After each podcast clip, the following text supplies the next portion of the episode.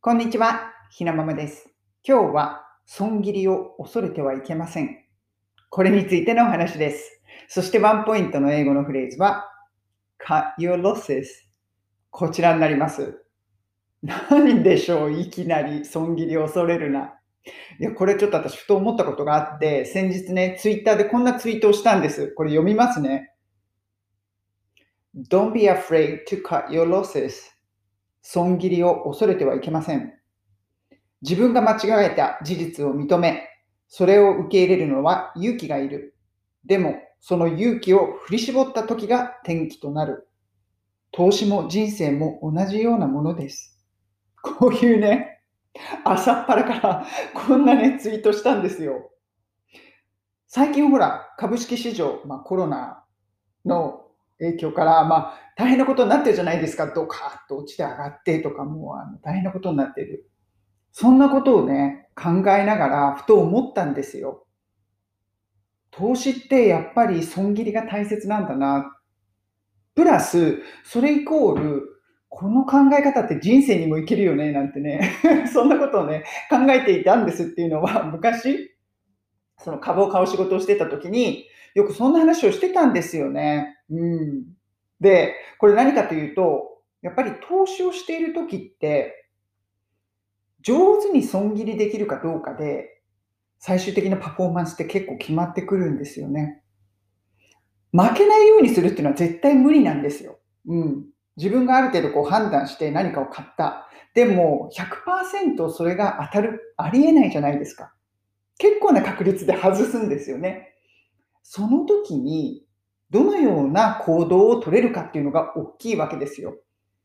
でもね、これ本当にあの人生でも言えると思うんですけど、何か自分がした時、その後、あ、しまったって思っても、自分の間違いを認めるのってすごく勇気がいりませんか？っていうか、認めたくない、正直。で、特に株、株、まあ、株もまあ、他のことでもそうだと思いますけど、株とかだと、結構こう、調べて買って、好きになっちゃってるんですよね。その株のことがもう感情が入っちゃってる。そうすると余計切れなくなっちゃうんですよ。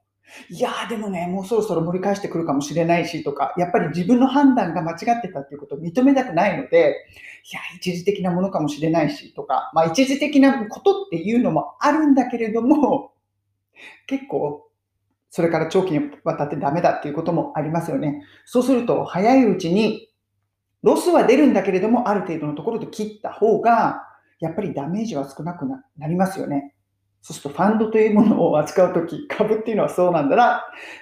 その時に、そういう話をしていた時に、以前、女の同僚と、いやこれってさ、って男も一緒だよねっていう話になったんですよ。なんていう話してるのかと思うけど、その話になって、なんか付き合っちゃうと、やっぱりもちろん情が湧くじゃないですか。で、いいなと思って判断して付き合うんだけど、なんか途中で、ちょっと失敗したかなとか、ちょっと判断を誤ったかなって思うことがあっても、やっぱり好きになっちゃってるから、そうそう切れないわけですよね。あと、やっぱり自分の間違いを認めるのが、なかなか認めることができない。それでなんかずるずるずるずる付き合っちゃって、傷口がもっと大きくなるみたいな。こんなことありませんか？これ、男性の方で見ている人が、あの方だっていたら、本当に悪いんですけれども、こんな話。でもね、こんなことを昔、あの、女の同僚としていました。どうでしょうか？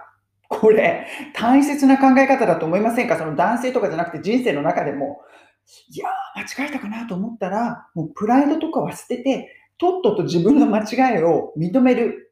結構勇気がいるんですけれども、認める。そうしないと次に進むことができない。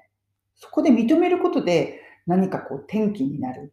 人生でも株でもそうです。そうなることがありますよというね、なんか株見ながら思ったんです。今別に私、判断間違ったなと思ってる株手元にないですけれども、常にそのことは頭に入れて、まあ、生活もそうですね、投資もするようにしています。何の話だったんだろう。でも結構有益ですよね、これ。若い人に聞かせてあげたいと思います。今日のワンポイント英会話レッスンのフレーズは、cut your losses。こちらです。もうこれ本当そのまま、損切りっていうのを、なんか髪の毛ぐちゃぐちゃですね、今私。なんか変な髪だった。まあいいや。あの、かその cut your losses っていうのを英語で言うと損切り。これ、損切りを英語で言うと cut your losses になるわけです。そうすると、本当にそのまま I need to cut my losses そういうことです。そうすると cut one's losses ということですね。cut my losses とか cut your, your losses とか cut his でも her でも何でもいいんですけれども losses そういう言い方をします。なので、株式の場合、もうそろそろ I think we need to cut our losses もうそろそろ損切りしないとダメかもね。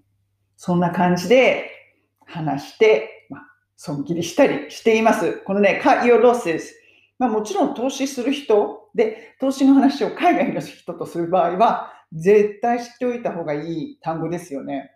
でも、この人生の中でも、ちょっとこう、例えみたいな感じで、ね、あの、なんか、ダメ男と付き合っちゃったなとか言っている女子には、友達には、It's time to cut your losses. 損切りしたらって アドバイスすることもできるので、なかなかいい言葉かなと思います。それでは皆さん、今日も素敵な一日をお過ごしください。